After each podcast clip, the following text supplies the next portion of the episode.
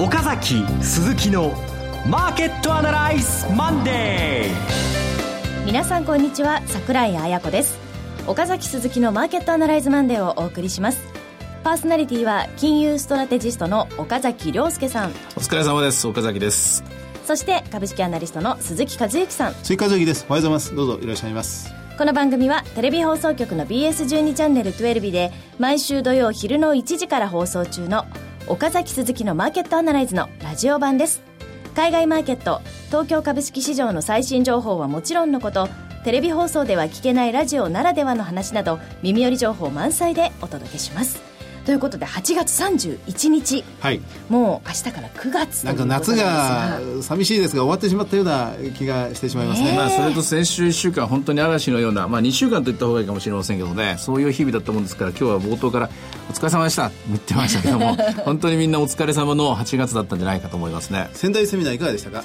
いややっぱりねこういう時だから大事だと思うんですけれども最後の最後急遽もう20名か30名ぐらいですね一気にあのあの参加者が増えて会場あふれちゃいましたね。でそれで私の話もやっぱり10分オーバーしちゃってあとやっぱり熱心な方々に終わってからもう一回質問を受けたりとかまあ本当に大体質問を受ける時っていうのは割と根本的なところが多いんですけれども今回の場合はとにかくじゃあ月曜日からどうしましょうかみたいなですね、うそういう切羽詰まったところが大きかったです。でもそれぐらい重要なところに今差し掛かってますね。はいということで今週どうなるのか、伺っていきたいと思います。それでは番組進めてまいりますこの番組は株三六五の豊か商事の提供でお送りします。今週のストラテジー。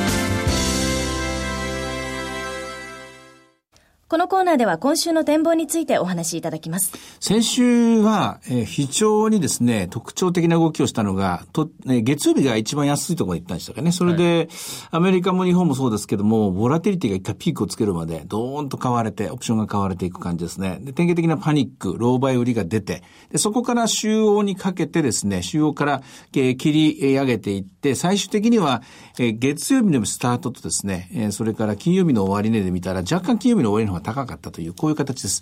えー、いわゆるまあ、週央にかけてこう、たくったという展開なんですけども、大事なことは、この後、このボラテリティが落ち着いていくのか、えー、株価の動きはおそらくトレンドが見えないと思うんですけども、ボラが下がるかどうかなんですが、残念ながら、今日前場の段階ではボラテリティもう一度33まで上がってきているので、やっぱりもう一回、あの、警戒といいますかね、もう一回、えー、荒れる展開が始まったところだと思います。今週もそういう意味では、下値を模索する形になるんじゃないかと思うんですけども、あの、先週と同じように、ボラティリティが上昇しながら株価が下値を探ってますから、週のどこかで今週もまた切り返す可能性があると。それ注意しながら、あまあ、あの、展開読んでいってもらえばいいかなと思いますね。なるほど。あの、落ち着いたとはとても言い切れないような、まあ、先週までの動きではありましたが、この日本も、それからアメリカも、そして上海も、株式市場の値段は、一旦は週末切り返すような動きになりましたね。あんまりこの政策で、この強引にそこで手こ入れしたような動きというのは、えー、日米に関してはなかったようにも思うんですが、そそういうパターンで修復するということは考えられますか？金融政策に頼りすぎているいる金融政策変調型の今、あの、世界の経済政策なんですよね。で、日本も量的緩和、ついて追加緩和期待が一応残ってますね。で、中国が一番激しくて、ずっと金融緩和して、預金準備率も引き下げて、おまけに通貨切り下げをしてという。で、ここの五人を読んでもまだ財政政策が出ない。で、中国の内部一体何が起きてるのか。あの天津の爆破事件も結局、まだ真相究明されてないんですよね。解明されてないんですよね、はいで。そういう状況の中にいますから、まだ何も解決しない。ただ値段だけが先週、17,100円台までですね、海外では先物が動いたというところで、一応価格だけは折り合いついたということなんですけども、中身については全くカオスの中にまだ続いていると。こういうところにいますから、まあ、先週と同じ展開もう一回やるんじゃないでしょうかね、基本的には。あの、まあ、マーケットが今非常に気にしている、やっぱり大きな議論の的になっているのは、この2番底はあるのかというところなんですけど、うん、今のまま、もし、もしこれどんどん回復するようだったら、1点底、1番底のみの相場展開ですが、まあ、そういう可能性って普通に考えて少ない。やっぱり通常で見れば2番底あるのかな？やっぱりありそうですか？うん、それはアメリカの利上げもまだ何も起きてませんしね。で、何か抜本的な手立てが打たれたわけではないですから、そういう意味では、えー、あそこがそこだったと、一点底ということで安心してさあ、買いなさいっていう人たちは、どうなんですかね。まあそういう人も多いと思いますけれども、私はそういう考え方取れないですね。うんあの、これ、まあ、株価は景気に先行するなどと言われまして、うん、その景気は今のところ良い。アメリカも、まあ、今週末こういう時出ますが、今のところ良い。日本の場合景気少し不安定になってきてますけど、先に先に株価って下げるもんですが、うん、今回の株安、世界的な急落というのは、やはりどこかで景気の後退のようなものを読み込んでるようなことになるんでしょうか？思いますね。あの、まあ、中国が一応その震源地のように見えてますけども、今日出た鉱工業生産指数もすかぶ、すこぶる悪かった。えー、日本ですね。はい。はい、それから、先週金曜日に出た家計調査もまた悪い。これ、どちらも7月の統計なんですよね。で、46の GDP がマイナス1.6%だったと。で、7区は大丈夫、持ち直すっていう大本営発令、発令になってますけれども、でも当の7月がいきなりマイナスのスタート。これ7区もマイナスでしたら、欧米に習って言えばこれは不況の時代の始まり。そんな中で追加緩和するだろうと。でも追加緩和するってことは日本がまた通貨切り下げ競争に入っていくということ。うん、これいかがなものかと。まあ当然まあそういうふうなところで、日本も本来ならば景気対策としては補正予算であるとか、やはり財政政策。今回、今年は特に税収が多いもんですからね、公共投資をドンとやっていいんじゃないかと思うんですけれども、なかなかそういうふうにはならない。まだそういう、そういう局面です、局面ですよね。うん、あの、朝方、朝一番に出ました、7、9月の鉱工業生産指数、あ、ごめんなさい、7月の鉱工業生産指数は、えー、生産が前月比マイナスの0.6%。え出荷がマイナスの0.3%ですから、やっぱり悪い状態が続いているという動きですね。うん、そうなんですね。まあ、ただ、これで先ほど鈴木さんおっしゃってたように、景気はいいとされてるじゃないですか。まあ、アメリカの景気がいいとか、まあ、中国も、えー、下がったとはいえ7%あるとか、で、日本だって将来的にはみんな幾度にですね、えー、多少足踏みはあっても、先行きは堅調だ、良くなっていくっていうんだけども、そもそも景気のスピードが今遅いんですよね。高いスピードで走ってるわけじゃないんで、ちょっとこけただけでもうほぼ、ほぼほぼ喫水点になっちゃうと。えさ、例えば1%ちょっとぐらいの成長だったら、もうちょっとなんかクッション、なんか、なんかぶち当たったらですね、すぐマイナス成長になるみたいな、そういう危うや、危うさがあるじゃないですか。今だから中国が7が6になるだけでどれぐらいグローバルに響いてくるか。その時にプラスの数字とマイナスの数字、この差大きいですからね。であの企業で言えば黒字の予定だったのがいきなり赤字転換してしてしまうみたいな、そのリスクがある。ここをやっぱ恐れてると思いますね。あの、まあ、今7から6、GDP、中国の GDP が7%から6%になるというところですね。あの、先週のマーケットアナライズテレビの方の放送では、えー、高井博之さんにお越しいただきまして、うん、その、特にコモディティ価格の下落に関しては詳しく、はい、まあ、様々な角度から見ていただきましたが、高井さんはどちらかというとコモディティは今ボトムだと、うん、これ以上下がる余地はそんなにないだろうという論調だったように感じたんですが、うん、そのあたりはいかがですか？高井さん長い経験の中から、コモディティ価格の絶対価値みたいなものを見つけられてるんですよね。これ以上下がってしまったらもうこんな商売やめちまえみたいなですね。のレベルが見えてきた。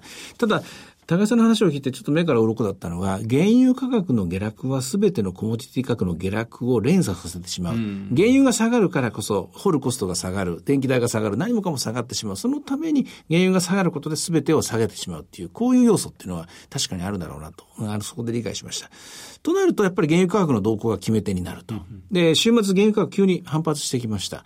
で、あとまあ、聞くところによると、12月に OPEC 総会があって、今度こそはサウジアラビアの方が減産の方に合意していくんじゃないか。このまあ、えー、コンセンサスみたいなものですよね、生まれつつある。まあ、そうしていくと、やっぱり40ドルっていうのは大事なポイントだなと。で、瞬間的に先週38ドル台まで下がりましたけれども、今週40代でキープできるかどうか、ここはやはり、えー、コモディティ価格がボトムラ、ボトムになってきたかどうかを見極める重要なところだと思いますね。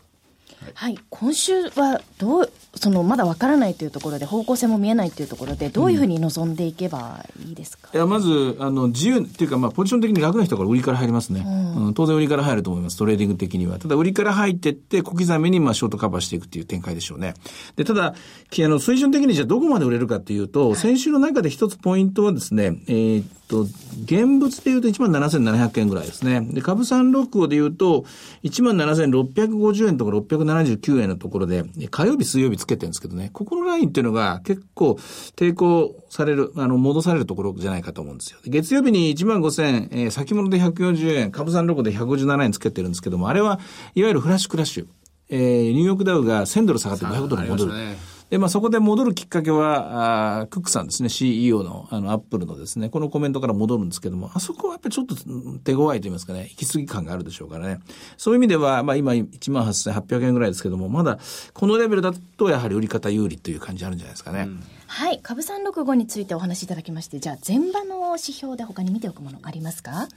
えー、日経金はやっぱりまだ弱いですね。200円下がりました。えー、マザー、マザーズプラスです。マザーズジャサクは小幅プラスをキープしているという状況です。うん、そうそう、株三六五でもう一つ付け加えておきたいのは、株三六五の週間リターンは日経平均株価の週間リターンは194が191で終わったのでマイナスなんですけども、株三六の週間リターンは8月21日、18928、そして8月28日は19158なんで、プラスで終わってるんですよ。いや、先週、先々週の金曜日の、これニューヨークの値段ですね。うん、そうなんです。ニューヨーク値段比較、ニューヨーク値段比較ということですね。ですから、価格だけ見ると、大体折り合いがついてきて、均衡点が見えてきた形になってると思います。あとは、市場の中でまだ、あの、ボラティリティが上昇してますから、うん、やっぱり市場センチメントの悪化ですよね。えー、短期的な、まあ、リスク、短期的な不透明感の強さ、これがまあ、今週のどこまで解明できるか、どこまで解決できるか、沈静できるかというテーマになると思いますね。はい、ということでいろいろ展望していただきました。今週末には土曜昼の1時から BS12 チャンネル12で放送している岡崎鈴木のマーケットアナライズもぜひご覧ください。また Facebook でも随時分析レポートします。以上、今週のストラテジーでした。岡崎鈴木のマーケットアナライズマンデー。それではここで株三六五の豊商事からセミナー情報です。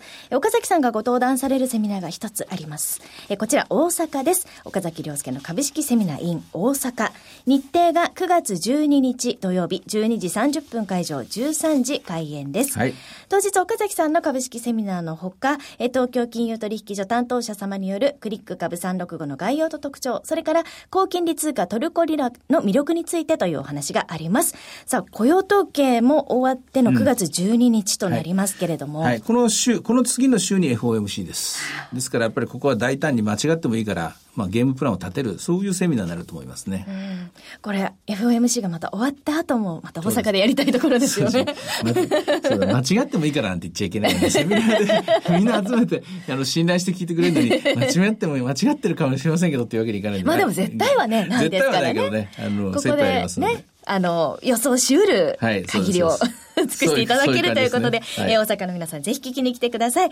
え会場は JR 大阪駅、御堂筋北口、それから阪急梅田駅茶屋町口、もう一つあります。地下鉄御堂筋線梅田駅5番出口、この3つが最寄りとなります。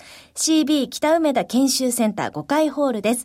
お申し込み連絡先は豊か商事大阪支店、フリーコール0120-441-377 0120-441-377受付時間は同日祝日を除く9時から20時ということで、えー、大阪の皆さん、もちろん関西の皆さん、ふるってご応募ください。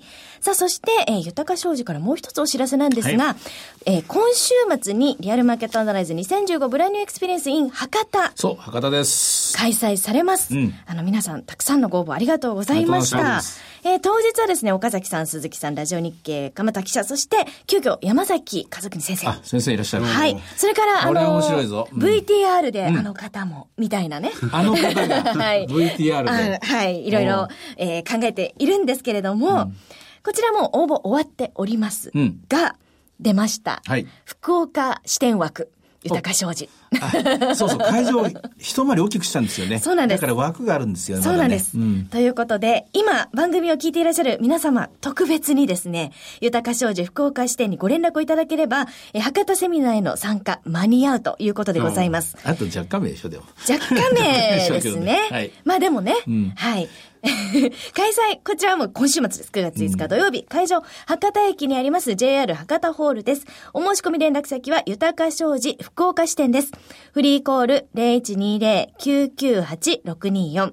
0120-998-624。えー、受付時間9時から20時ですが、なるべく早めに、この放送聞いた後に、うん、そうですね。はい、電話いただいたら確実だと思います。あんまり大勢来たらスタッフの席がなくなるんですけど、それはそれで見物なんで面白いなと思うんですけど、スタッフみんな外に出されちゃうんですけどね。ね、ということ。まあ、今週末は多分お天気もそんなに悪くないようなので、はいぜひ聞きに来てください。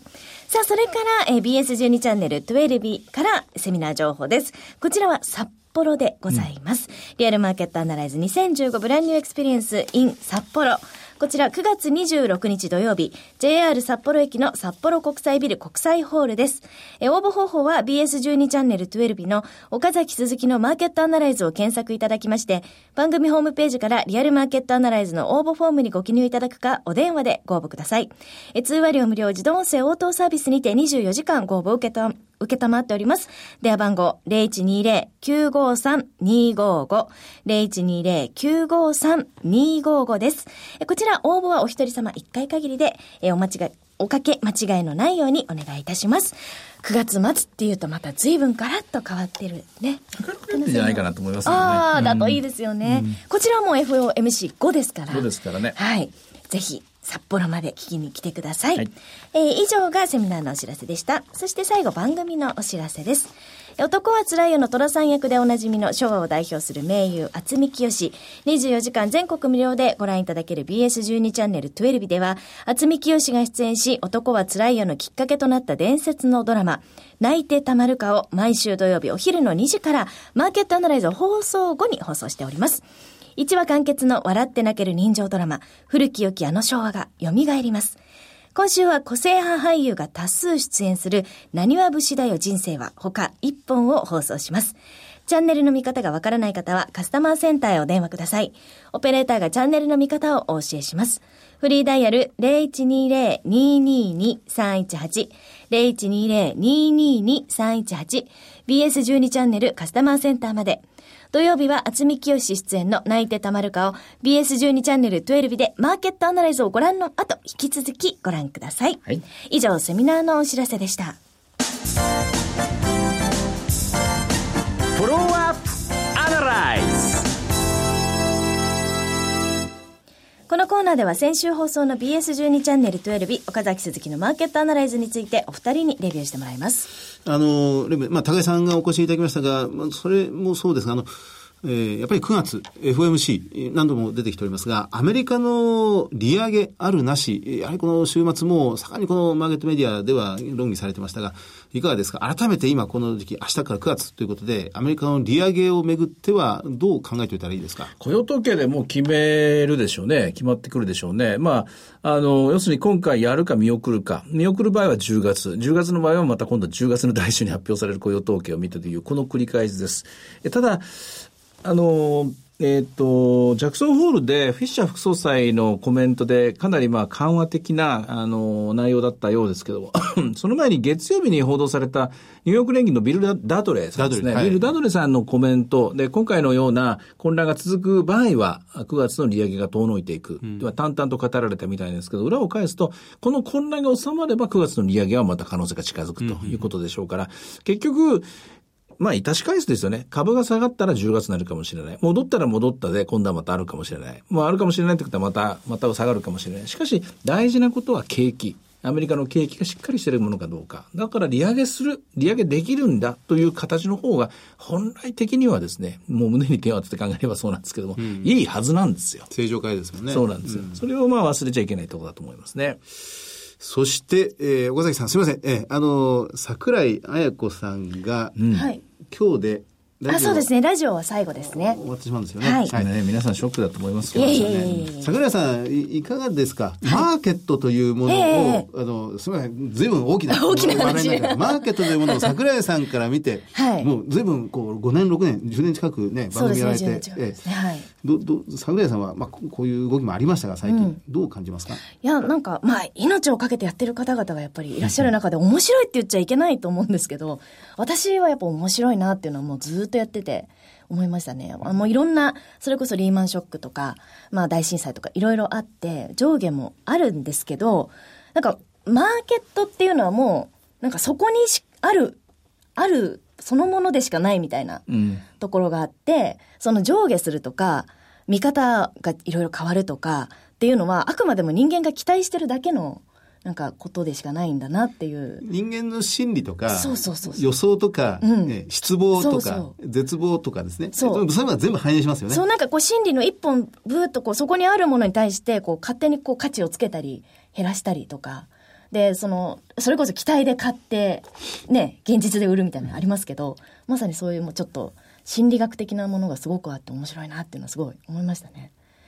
ここですよね。まあ、桜井さんは、その、表面的なものの奥にあるものを、つかもう掴もうと、普段からやってますもんね。まあ、まあでも私なんて多分やってる分は皆さんとゼロが一つも二つも違うので、またねい、や、ものの見方という。まあそうですよね。大きくこうポジション持ってらっしゃる方はまた全然違う見方だうんでもまあ、とポジションの思うんですけど。大小に関係なく、本質はみんな同じだと思います。イメージクもおっしゃってた期待と失望ってやつですよね。それの表裏、それこそまあ、家福はあざなえる縄のごしみたいな感じで、えー災い転じて福となしたり、福が災いになったり、いいことが悪くなったり、いいと思って始めたことが悪くなっていく、その繰り返し。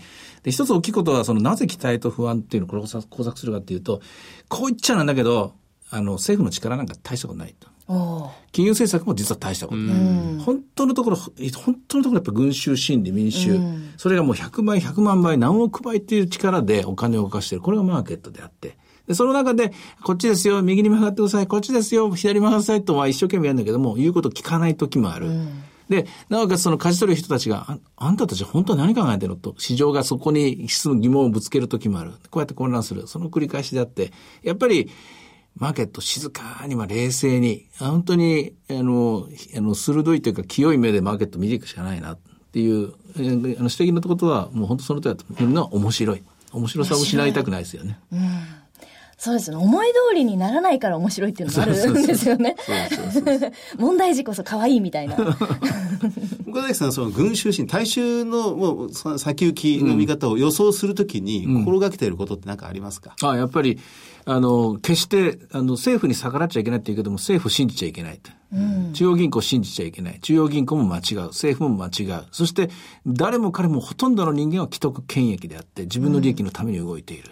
この世の中、神様みたいな心で動かしているのは、ひょっとすると、ジャネット・イエレンだけかもしれないなとかね。そこですよ。なんかみんなが自分の利益のためにやってることが、なんか動かしてるっていうのもまた面白さの一それが合成されて、そうそうそう。何十億と合成されて、一つのものにこうたどり着くという感じですかね。いやーということで、はいこんなんで大丈夫ですかね。いや、本当にあの、長い間ありがとうございました。あっという間でしたね。ねえあの、たくさんのリスナーの方にも、あの、セミナーでお会いしまして、ね、いろいろお声掛けいただきまして、もちろん、番組はもう、この先10年も20年も、マーケットなる限り続いていきますから。不滅です不滅ですから。はい本当にラジオもう来週出ないんですか、出ないです。ひょっとして出るんじゃないですか？いや、そんなことはないです。もうね、来週、来週というか9月の。それも期待と現実、期待と不安みたいな感じで、期待していいんじゃないかな。聞いてください。9月のアナウンサーさんがもう決まってやっています。浜田節子さん。あ、ハムさん。ラジオ日経ではおなじみですね。はいおなじみ何回かご一緒させてもらいましたまたちょっと、あの、いい声で、はいあの、二人、お二人癒していただちょっとけると思います鈴木さんと僕は。なんか静かに喋る。テレビはまだ、えテレビはまだ、はい、え桜井そうですねさんいますけ。ど。あと1ヶ月やりますから。ラジオは今日で残念そうですね。はいはい。ということで、あ、お時間となってしまいましたが、リスナーの皆さん、本当にありがとうございました。番組はまだ続きますから、ぜひ来週も聞いてください。ということで、岡崎鈴木のマーケットアナライズマンデー、そろそろお別れの時間です。ここまでのお話は、岡崎亮介と。鈴木和之と。そして桜井彩子でお送りしました。それでは今日はこの辺で失礼いたします。さよなら。さよなら。ありがとうございます。この番組は株三六五の豊か商事の提供でお送りしました。